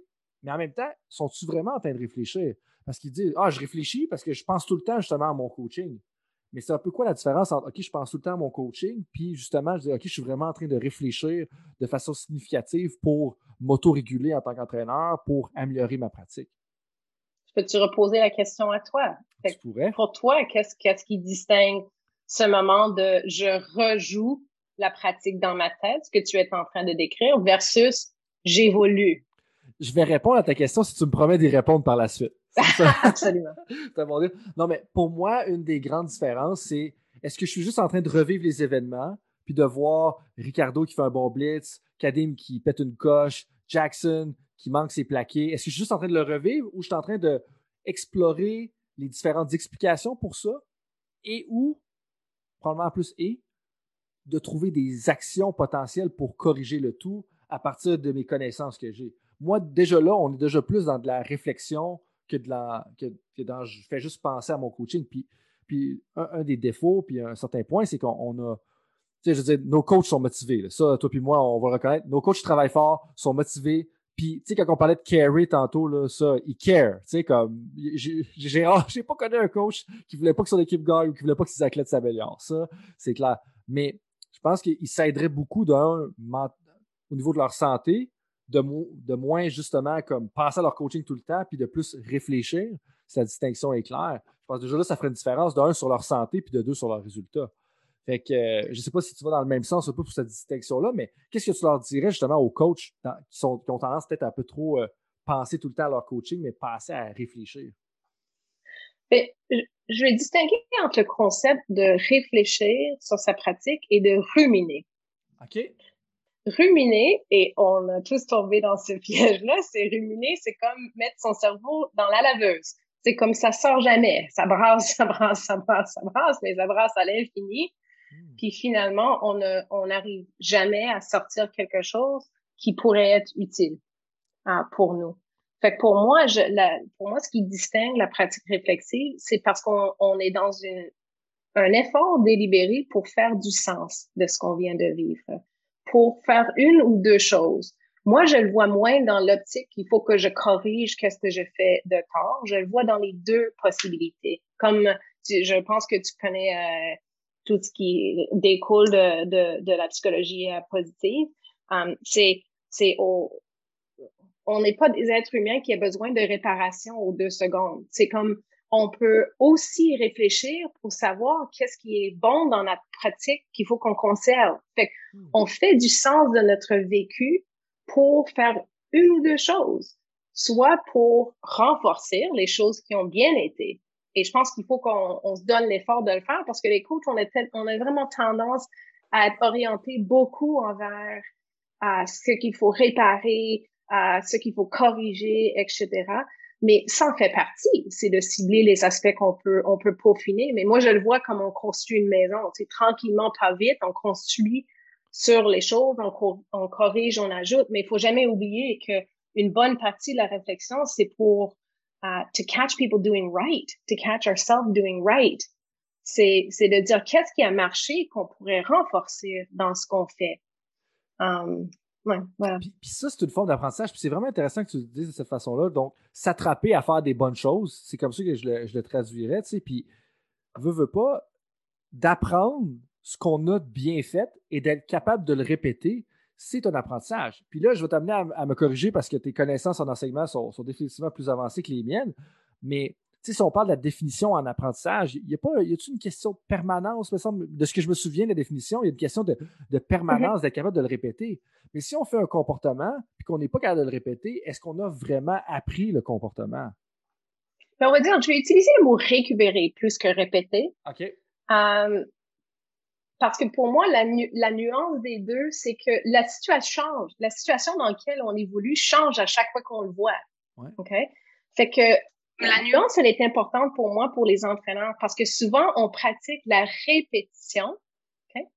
Mais le problème, c'est que la prochaine fois qu'on va être dans cette situation, la, la situation dans laquelle l'athlète se trouve et qu'on se trouve est différent. Fait que ce qu'on a besoin de pratiquer, c'est la récupération c'est comment euh, comment est-ce qu'on est capable de lire et réagir à la situation devant nous. Ça, c'est la récupération. Puis est-ce que ça serait exact de dire que de la récupération, c'est comme ben mon coffre d'outils, j'ai bon, à travers le temps, je réalise que j'ai certains outils, il y a certains outils qui fonctionnent bien, mais la récupération, c'est que je suis capable de dire, OK, la situation a un peu changé, mais c'est cet outil-là que j'ai besoin mais être capable d'aller le rechercher, le marteau, être capable d'aller rechercher le tournevis. Est-ce que c'était dans ce sens-là que tu voulais le dire? Oui, mais si on revient vraiment au concept euh, cognitif de l'apprentissage, si on oublie le, sport puis on revient à j'étudie pour un pour une évaluation, on va on va le mettre très très simple pour pour donner un exemple. Souvent euh, souvent ce que les étudiants vont faire, c'est qu'ils vont ils vont réécrire leurs notes, ils vont se relire, ils vont se relire, ils vont souligner, ils vont souligner. OK? Mais ça, c'est, ça, c'est la, ça, c'est, ça, c'est pratiquer à le input. OK? Mais le processus d'examen, c'est le output. La compétition en sport, c'est la récupération. C'est on, la situation. La, le sport, c'est un prétexte. Hein? La compétition veut rien dire au bout de la ligne. Mais on s'entend. Mais ce qui est le défi de la compétition, c'est que dans un moment donné, il faut sortir notre meilleur de nous-mêmes. Ça, c'est la beauté d'une compétition. Puis on sait jamais ce que l'adversaire va faire. encore mieux. Right?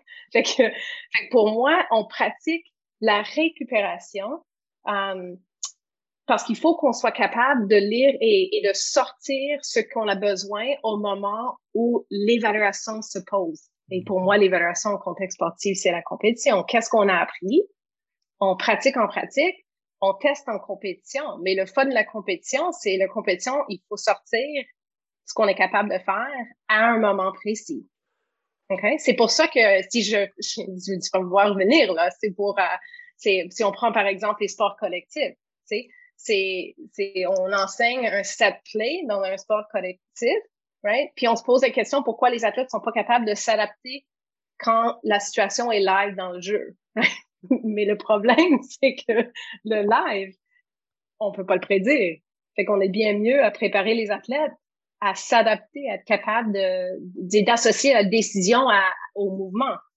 Sinon, je ne sais pas si je pars un peu trop loin, mais, euh, mais l'idée est que les conditions de pratique doivent faire en sorte que la, la récupération est possible au moment où on veut le faire. C'est super intéressant. Puis je pense que je vais revenir au point que tu as mentionné sur les inputs puis les outputs. Parce que tu sais, les inputs, c'est comme si on se concentrait sur mémoriser nos notes on prend l'exemple de l'école. Mm-hmm. Euh, mémoriser nos set plays si on est au basketball, si on est au football, si power play au hockey, par exemple. Mais le output, c'est comment est-ce qu'on va le livrer en fonction de ce qui va se présenter en avant de nous. Fait que l'output, c'est exemple, on se à l'école, on se considère, bon, le input, c'était on, on, mémorise nos notes, mais l'output, c'est comment est-ce qu'on va le ressortir en face, de, face à des questions qu'on ne sait pas vraiment c'est lesquelles. Donc, de là aussi l'avantage en tant qu'enseignant puis éducateur de poser plus de questions puis de créer plus de problèmes pour les athlètes parce que là, on les pratique justement à comment est-ce que je vais livrer cette réponse-là dans une situation que j'ai peut-être pas prévue ou que je n'ai pas pratiquée? Est-ce que ça fait, oui, sens? Oui, et, j'ajouterais encore plus. Comment est-ce qu'on peut préparer les athlètes à se poser eux-mêmes des questions et à se proposer de eux-mêmes des situations de jeu et comment ils vont réagir? Fait que l'équivalent avec les étudiants pour un examen universitaire, on va dire. C'est de dire, au lieu de, une fois que vous avez relu vos notes une fois, là, non, préparez-vous des questions, pratiquez entre vous de vous poser ces questions dans des mots différents, pratiquez différentes façons de représenter ces concepts-là, pratiquez les réseaux entre les, les, le, les, liens entre les concepts, pratiquez les mises en situation, les mises en situation, excuse-moi, ça c'est la pratique de la récupération. Ça devient important pour être capable de, ce que tu nous dis dans le fond, c'est que ça devient important pour être capable de bien exprimer ses techniques et ses tactiques dans un contexte de compétition. Oui, puis ça rend l'athlète polyvalent hein, et le coach polyvalent.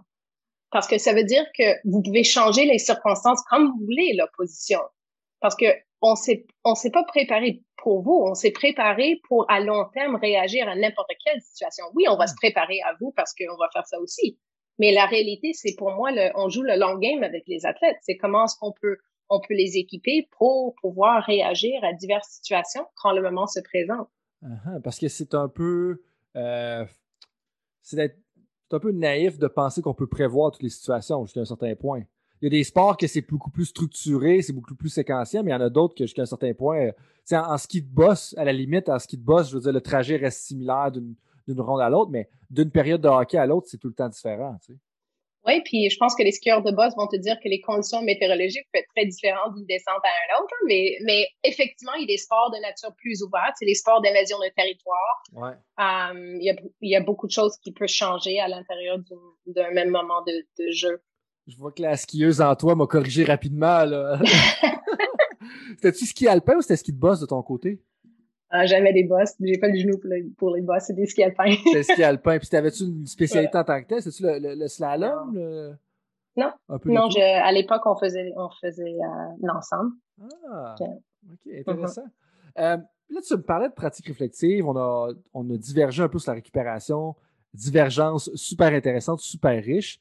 Euh, mais dans un des plus récents articles auxquels tu as contribué, euh, tu as parlé justement de l'importance, puis là, je vais spécifier l'article dans quelques instants, l'importance du mentorat, justement, pour faciliter une conversation réflexive. Puis là, je fais référence à l'article euh, auquel tu as contribué avec euh, Heitor Rodriguez, notre collègue du Brésil d'ailleurs, qu'on salue si jamais il est capable d'écouter le français.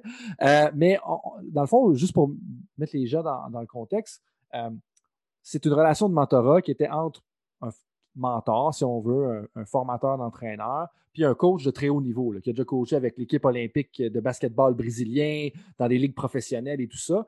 Puis parlait comment est-ce que ça a été difficile un peu comme relation au départ, mais que finalement, vers la fin, euh, ça a été quand même bénéfique, justement, la relation de mentorat pour l'aider. Mais comment est-ce que le mentorat vient justement contribuer à la, réflexion ou à la conversation réflexive? Puis clarifie-moi si je n'ai pas utilisé les, bons thèmes pour ça. Euh, parce que je, pense que ça peut être intéressant pour, des gens qui cherchent justement à soit se faire accompagner ou qui sont dans un haut niveau puis qui cherchent justement à pousser un peu leur, euh, leur mm-hmm. coaching. ben, je pense qu'un des avantages, puis je pense qu'on peut, on peut presque tout le monde retracer des personnes qui ont eu l'impact comme un mentor dans notre dans notre vie. Um, puis si on est chanceux, on a plusieurs qu'on pourrait tracer qui ont un impact important dans, dans, dans nos vies. Euh, mais pour moi, c'est c'est des personnes avec qui on peut se dévoiler. On, comme comme tu faisais référence tantôt, hein, c'est on n'a pas peur de vraiment être ouvert, un livre ouvert par rapport à des choses que qui vont bien et qui vont moins bien, et de de de parfois je veux dire, parfois, quand on, on, perçoit le mentor dans notre tête, c'est comme le sage qui donne son avis aux moins expérimentés. Je veux dire, il, il peut y avoir cette relation-là, mais pour moi, le mentorat peut aller au-delà dans un sens où euh, ça peut être quelqu'un qui pose des bonnes questions. Et je, je, pense, les meilleurs, les mentors qui ont eu beaucoup de succès de, de, de, de qui je connais, c'est, voyons, c'est, ceux qui sont deviennent, deviennent très, très bons à poser des questions auprès des personnes, des mentorés avec qui ils travaillent. Parce qu'en effet, ils comprennent que la réalité, c'est ils sont pas l'acteur. Ils sont l'accompagnateur de l'acteur. Ah, puis il y a toute une nuance là-dedans. Puis ce que parfois le mentor, quand, quand c'est une situation où le mentor a plus d'expérience, on va dire, je veux dire, l'avantage de ça, c'est que quand tu as plus d'expérience, tu as plus de situations que tu as vécues. Et comme ça, tu es peut-être parfois capable de voir un peu plus le forêt que l'arbre devant notre nez. Mm-hmm. Right? C'est de, c'est, si tu peux amener la personne à reculer, à considérer que sont ses options, euh, par exemple. C'est vraiment intéressant. Je ne sais pas si ça répond. Ben oui, définitivement. Puis, puis ça, dans le fond, comme justement, c'est une étude que vous avez faite où est-ce que vous étudiez la relation entre un mentor puis justement un coach de haut niveau, comme j'ai mentionné un peu dans l'introduction. Puis ce que tu mentionnes là, tu sais, tu parles, on, parle de la différence entre un mentor qui est peut-être très expérimenté, qui a vécu plus de situations, peut-être un qui est moins expérimenté. Est-ce que tu peux m'en dire un peu plus justement sur le, mentor dans ce, ce, Est-ce que c'est un, mentor qui avait aussi coaché le, basketball aux Olympiques ou c'était, c'était pas tout à fait la même, la même réalité? Ben, je vais t'encourager. Euh, je me sens un peu mal de parler parce que c'est vraiment le travail d'État que, que j'appuyais. Puis c'est Etar qui agit, qui, qui, qui agit comme mentor pour ce coach de basket. Fait que le coach de basket avait beaucoup plus d'expérience qu'Etar comme coach. Mais Etar, c'est un enseignant. Etar, c'est une personne qui comprend très, très bien ce cycle de régulation de sa pratique. Okay? Fait qu'il a, il a davantage accompagné cet entraîneur. Puis moi, mon rôle, c'était de travailler avec Etar. C'était pas de travailler avec, c'est Etar faisait appel à moi et à d'autres amis parce que il, il est tellement intelligent, cet homme-là, c'est sa capacité à voir que pour mentorer quelqu'un d'autre, je fais appel à mes amis qui peuvent m'aider à mentorer. Hmm. Fait que on partageait des discussions sur comment ça allait, surtout en début de relation, ou, ou comment cet environnement de confiance se crée, comment est-ce que comment est-ce qu'on on y arrive? Parce que tu sais comme moi Frank les, les, les entraîneurs sont, sont tellement sous la loupe les entraîneurs de haut niveau qu'on ne, on ne leur met pas en condition favorable pour s'ouvrir. Tu sais, quand, quand tu as peur de dire que qu'il y a quelque chose qui est moins facile parce que tu vas perdre ton emploi, pour moi, c'est pas des conditions de vie que qu'un quelqu'un peut peut peut s'ouvrir. C'est pas fair de lui demander de s'ouvrir quand s'il s'ouvre, il perd son travail peux pas performer à ta pleine capacité. Tu peux peut-être être capable de performer à 80-85%, mais tu pourras jamais aller chercher le 100%. C'est ce que je crois sincèrement. Puis pour moi, c'est intéressant. Puis j'aurais invité Heitor pour nous parler de l'article en tant que tel, mais le, portugais va, être une, barrière. le, portugais va être une barrière pour, pour certains auditeurs, mais c'est pour ça que je pense que ton rôle était quand même important d'accompagner ce mentor-là. Donc je comprends qu'Heitor avait moins d'expérience en basketball que ça, mais aussi la fois que j'ai ressorti à travers l'article, que j'ai cru comprendre, c'était que ça a été vraiment difficile dans les, peut-être dans la première partie, Mais dans la deuxième partie, il y a eu une grosse impact, je pense, sur le changement. Puis, tu sais, tu parlais un peu des entraîneurs qui n'ont pas des conditions optimales de performer. Claude Julien s'est fait congédier il y a quelques temps. Puis, je veux dire, il y a un excellent début de saison. Il gagne deux matchs en huit, ce qui est quand même, je veux dire, oui, c'est pas excellent, on, est d'accord là-dessus, mais tu avais quand même eu un bon début de saison. C'est quand même, la, mèche est, pas si longue que ça, on, va s'entendre mm. là-dessus. Euh, puis cet entraîneur-là, justement, était sous la loupe, puis au point, il se demandait même s'il n'allait pas le congédier, l'entraîneur avec lequel il travaillait. Fait que j'aimerais un peu ton attention sur, euh, attirer ton attention sur justement la première moitié puis la deuxième moitié. Qu'est-ce que tu dirais aux entraîneurs qui ont justement de la difficulté à embarquer avec un mentor? Parce que ce que l'article montre, c'est que ça a été efficace dans la deuxième partie, mais ça a pris du temps avant justement de gagner l'attraction. Souvent, on dit, OK, ben, le mentor, le coach, il faut qu'il agisse un peu mieux, il faut qu'il fasse ça. Mais, le coach a son rôle à jouer aussi là-dedans, sais, de, de faire confiance à Aitor, de faire confiance au mentor. Mais qu'est-ce que tu aurais à dire peut-être aux, entraîneurs qui ont de la difficulté justement à embarquer dans les premiers mois? Oui, vais, je vais peut-être virer la, question un petit peu parce que si la personne n'est pas le demandeur de mentorat, ça devient problématique.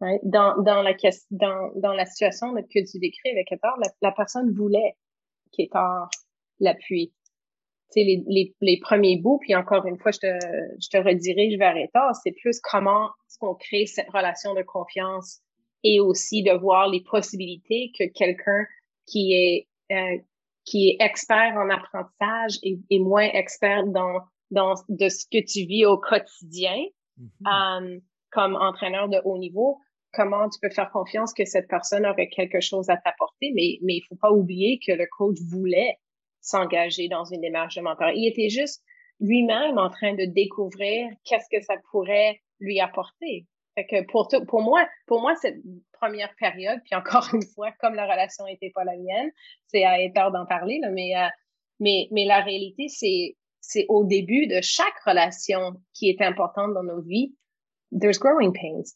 Il y a, il y a, parce qu'on est sincère, hein? c'est on, on, veut se rapprocher, on veut apprendre comment fonctionner, mais il y a des euh, comment est-ce qu'on dit ça en français des growing pains là, en début de toute relation. Je j'ai la misère à te le traduire. Euh, je, te, dirais des, des, souffrances momentanées ou des souffrances initiales. Ou... Voilà.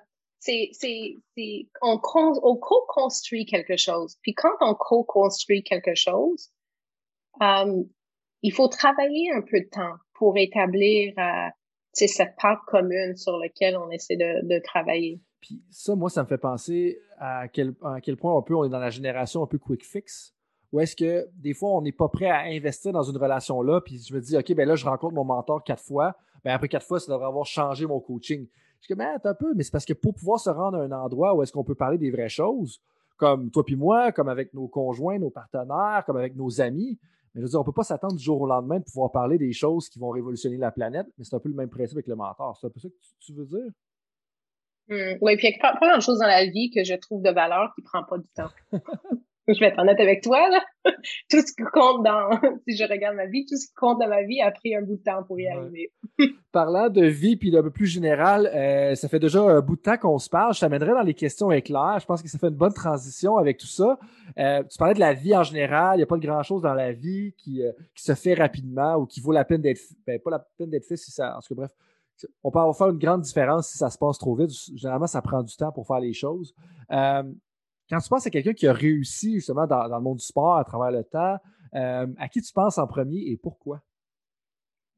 Ben, je vais te dire le nom qui m'est venu en tête, puis je vais te raconter une petite anecdote de ce matin. Si ça te va, c'est Pierre Trudel qui me vient en tête. Yeah.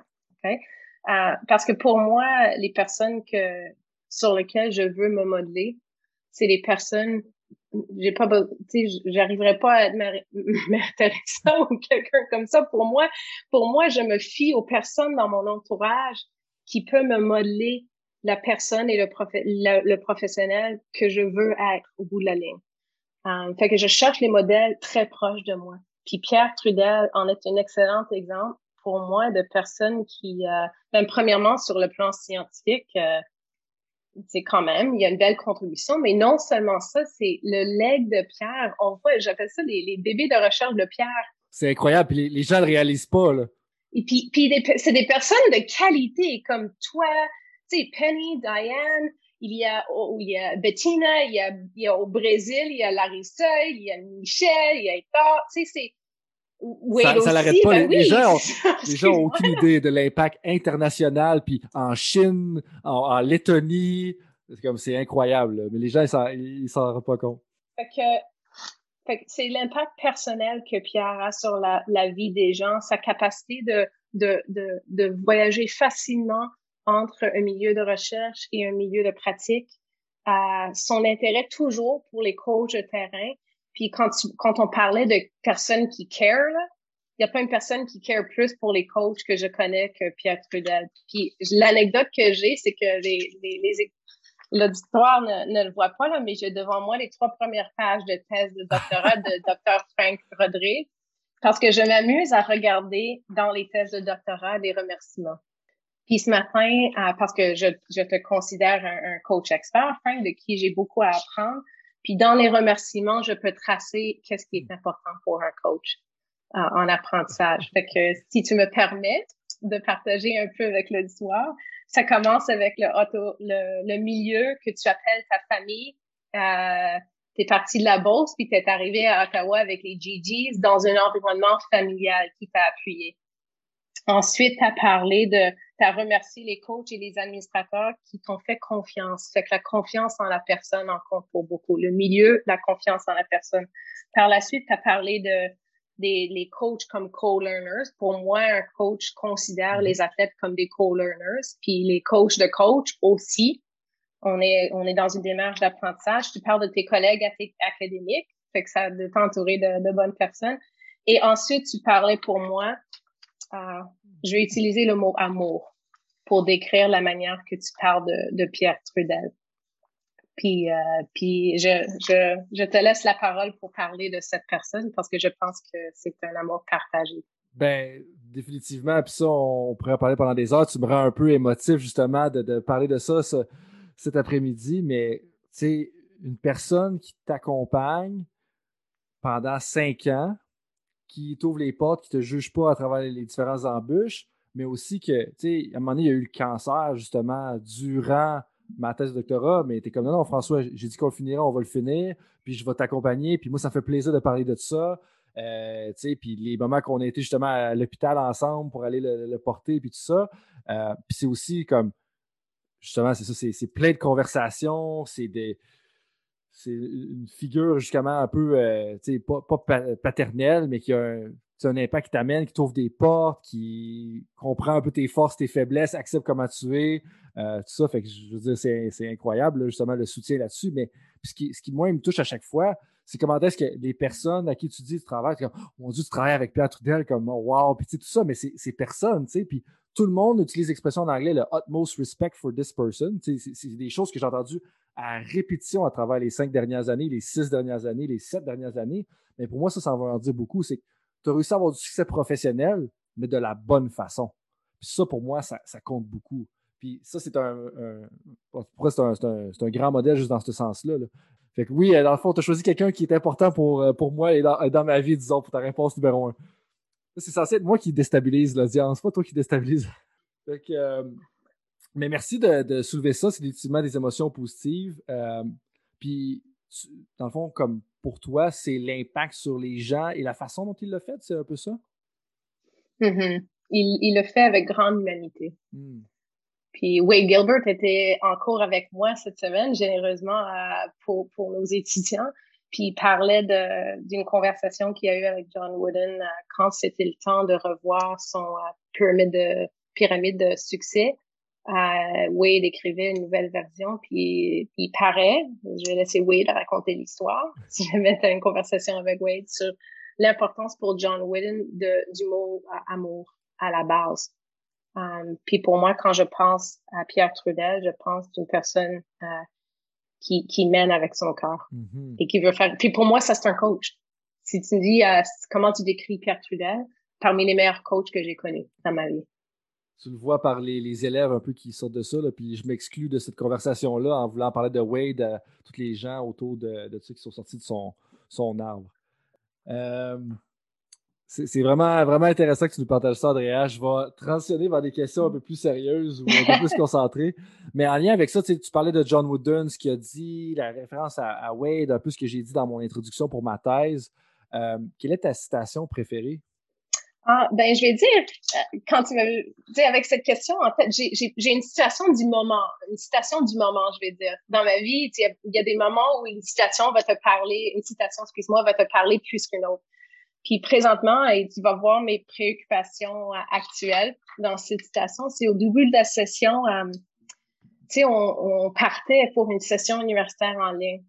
Puis les moments où j'ai enseigné en ligne étaient quand même assez limités. Fait que je me sentais comme enseignant, euh, comment est-ce que je peux amener, euh, amener les étudiants à embarquer dans une démarche et à savoir qu'ils qu'ils sont tenus à cœur par les intervenants de notre formation. Comment est-ce que je pouvais arriver? Fait que j'étais, j'étais fébrile et nerveuse de, de cet environnement-là d'enseignement en ligne.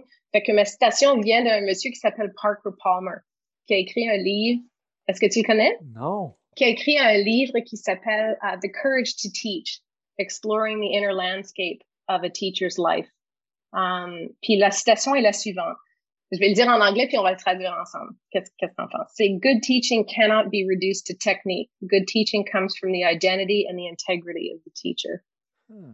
Fait que moi, je me préoccupais de comment est-ce que je vais maîtriser les logiciels, comment est-ce que je vais pouvoir bien fonctionner pour que ça soit une belle expérience pour les étudiants. Mais moi, j'avais cette citation devant moi parce que ça me rappelait qu'au bout de la ligne, les étudiants vont m'excuser pour les erreurs que je fais s'ils sentent que j'enseigne avec intégrité, avec qui je suis comme personne. Puis euh, bon, voilà. Fait ça, c'est ma citation. Ça me parle vraiment parce que d'un, ça fait un lien avec ce que tu mentionnais au niveau de Pierre. Est-ce que c'est la technique des choses qu'il enseigne? C'est la personne qu'il est quand il t'accompagne comme étudiant au doctorat? Ça fait un lien un peu à ce que tu parlais. On parlait au niveau de l'observation des entraîneurs.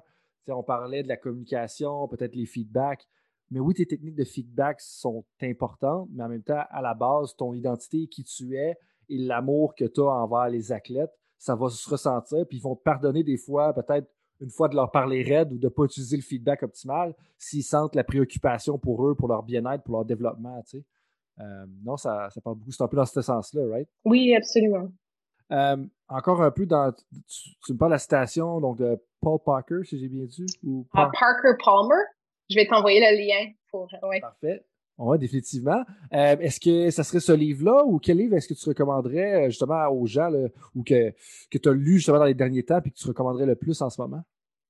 Est-ce que tu me permets quelques secondes de choisir un livre? C'est pas évident. Je, vais parler du plus loin.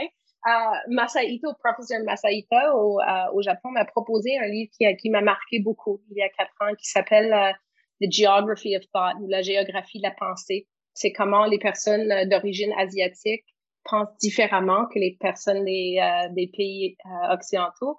Euh, puis de parler de l'origine de la pensée qui est, qui est influencée beaucoup par la culture. Puis, puis pour moi, ça m'a ouvert, moi, ma prochaine, mais, je voulais apprendre plus sur les différences de culture dans ma vie parce que je trouve que j'ai une façon de voir qui est très influencée par d'où je suis née, par l'environnement dans lequel j'ai évolué, puis, tu sais, le plus que tu vieillis, le plus que tu réalises qu'il y a un million de façons d'aborder des sujets, des problèmes, puis on serait plus riche en l'abordant des yeux des autres euh, mm-hmm. que juste en le regardant de notre côté. Fait que ça, c'est un livre qui m'a beaucoup marqué, The Geography of Thought. Euh, un qui est plus récent, euh, c'est qui est plus dans le ligne plus populaire, c'est James Clear, Atomic Habits. Euh, parce que j'avais quelques habitudes que, qui, qui me frappent en pleine place en temps de COVID, quand, quand on est beaucoup à l'intérieur, on va dire, que, que j'ai commencé à lire sur comment est-ce qu'on change les habitudes. Puis ce que je, ce que j'apprends de lui aussi, c'est il y a, il y a des bulletins qui sont envoyés une fois par semaine par courriel. Je pense que toi, t'es es un peu de ce style-là, Frank. Puis je veux apprendre des gens qui font ça. Fait que c'est des, petites bouchées d'apprentissage que, que j'ai une fois ou quelques jours. Puis, euh. Atomic Habits, euh, je renforce définitivement ça. Je l'ai lu moi aussi, puis je veux dire, c'est vraiment euh, pratique, utile. Puis il parle justement de l'identité. Puis ah, c'est intéressant parce que ça fait aussi un lien un peu avec avant, où est-ce que l'identité devient quand même vraiment importante pour changer tes habitudes et comment tu vas agir en bout de ligne. et le premier, The Geography of Thoughts. Yeah. Puis je donnais un, troisième que je lis actuellement, qui est de un monsieur, j'ai botché son nom, c'est certain, mais c'est Ahmed Altan. C'est un écrivain turc qui est faussement emprisonné actuellement. Puis il a écrit un livre qui s'appelle uh, I Will Never See the World Again. Puis ce qui m'interpelle de ce monsieur-là qui m'a fait lire, c'est une petite anecdote que, que, qui au début du livre, puis s'il y avait un lien entre la situation que, enfin, pas un lien direct, c'est une personne qui est quand même emprisonnée pour juste ses mots. Uh, mais il a dit, euh, on a le temps pour une petite anecdote. C'est, euh, c'est L'anecdote, c'est euh, qui est au début de son livre, c'est il est en voiture, euh, la police turque est venue lui chercher à sa maison au plein milieu de la nuit pour l'amener en prison. Puis il est en voiture avec les gendarmes, puis les gendarmes lui offrent une cigarette, puis il leur répond comme spontanément "Non, je fume seulement quand je suis nerveux." Fait que fait qu'il dit c'est à ce moment-là, il dit je ne sais pas qu'est-ce qui s'est passé, mais j'étais capable de sortir ce qui se passe dans ma tête et le contrôle que j'ai sur mes propres pensées avec ma réalité physique qui m'a été imposée. Fait que je trouve ça intéressant pour, tu sais, quand on, on, vit dans un temps de pandémie où on peut pas peut-être j'ai un peu de mal à faire une comparaison avec ce que je vis puis ce qui vit, mais tu comprends, c'est cette idée de, de, de quelqu'un qui est amené à vivre tellement une injustice si importante, puis lui, il est capable de dissocier que c'est que, que la situation dans laquelle il se trouve n'aurait pas d'emprise sur sa façon de, de, vivre et de voir les choses. Fait que je trouve ça très intéressant. Fait que je suis au milieu de ce livre-là. Voilà. Ah, ah, c'est que ça devient une question de perception jusqu'à un, certain point. il n'était pas nerveux, même si la plupart de nous, on l'aurait été justement dans cette situation-là. Mais il dit, il, il était probablement nerveux, mais, mais il, il, c'est comme le moment où il a choisi pour lui-même que vous, vous n'allez pas choisir mon état mental. Je vais choisir mon, mon état mental. Il y a un gros lien avec la situation qu'on vit actuellement euh, au niveau sanitaire. Euh, si tu pouvais retourner en arrière et donner un conseil à toi-même quand tu avais peut-être 22 ans, 23 ans, 25 ans, ça serait quoi? La fameuse question entraîne tes ischio-jambiers. Un. OK. Euh, pourquoi toi, là? parce que j'ai eu tellement de chirurgie de genoux parce que j'avais des quads forts et des ischio-jambiers tombés à Ah, ouais. Fait qu'entraîner mes ischio-jambiers. puis deux, écoute tes parents. Ils savent ce qu'ils font, puis ils sont, ils, tu vas apprécier le fait qu'ils étaient tes meilleurs modèles. Puis t'aurais juste Ouais, t'aurais dû juste mieux les écouter. Des fois, on réalise ça un petit peu trop tard, hein, malheureusement. Mais bon. Euh, qu'est-ce qui te rend le plus fier de tes contributions et de ta carrière jusqu'à maintenant? Um, je, vais, je vais parler de, de la partie que j'ai jouée dans une équipe d'intervenants au sein du programme dans lequel j'ai voulu au, au BIS, au baccalauréat en intervention sportive, parce que ça fait 15 ans que, que je suis là, puis pour moi, ça revient à notre conversation sur ce que ce qui est valorisé pour moi, c'est c'est une application à long terme dans quelque chose. Fait que ça, c'est dont je suis plus fière. Puis plus récemment, peut-être une application qui date juste depuis quatre ans, c'est euh, j'ai la, la, grande chance de, de, participer à le NCDA que tu connais, euh, qui s'est passé au Japon. Puis de là, je fais partie d'une communauté euh, de coach developers ou de formation d'entraîneurs qui, m'enseignent à chaque jour parce que j'ai maintenant le privilège de parler avec des gens qui le font dans d'autres pays. puis je pense que je suis fière de faire partie de ce, de, ce groupe. Mhm. Ah, définitivement, puis c'est une belle fierté. Euh, merci beaucoup, euh, Andrea, pour tous ces moments authentiques euh, et tout ça. Il y en a eu plusieurs, certains moments plus émotifs même d'ailleurs. avant qu'on termine le tout, est-ce qu'il y a quelque chose qu'on n'a pas pris le temps de couvrir ou que, qui démange à l'intérieur, que tu aimerais vraiment partager avec les coachs ou les professionnels justement qui, nous écoutent? Ah, peut-être juste d'être fin avec vous-même. C'est quand même assez incroyable ce que les coachs font, là, souvent de manière avec des heures de bénévoles. Fait que c'est juste, n'oubliez pas de prendre soin de vous. Ça serait ça. Des fois, les exigences hein, sont euh, self-imposed, sont assez élevées. n'oubliez pas de vous regarder vous-même et de prendre soin de vous et non seulement de vos athlètes. Merci de partager ça. Euh, comment est-ce que les auditeurs peuvent te rejoindre? Euh, courriel pour l'instant. J'ai pris une petite pause, sauf pour le, la page programme. J'ai pris une pause des réseaux sociaux des derniers mois. Um, Andrea.Woodburn à commercial FSE pour Faculté des sciences de l'éducation, laval.ca. Parfait, on va mettre ça en dessous, euh, on va mettre dans la description de l'épisode. Euh, merci pour ton temps. Comme j'ai dit, plusieurs moments authentiques, des super belles conversations sur la pratique réflexive, sur les espaces d'apprentissage social, sur le mentorat, sur la régulation, même un petit peu sur la communication, justement. merci pour ton temps. Andrea, je te laisse le mot de la fin.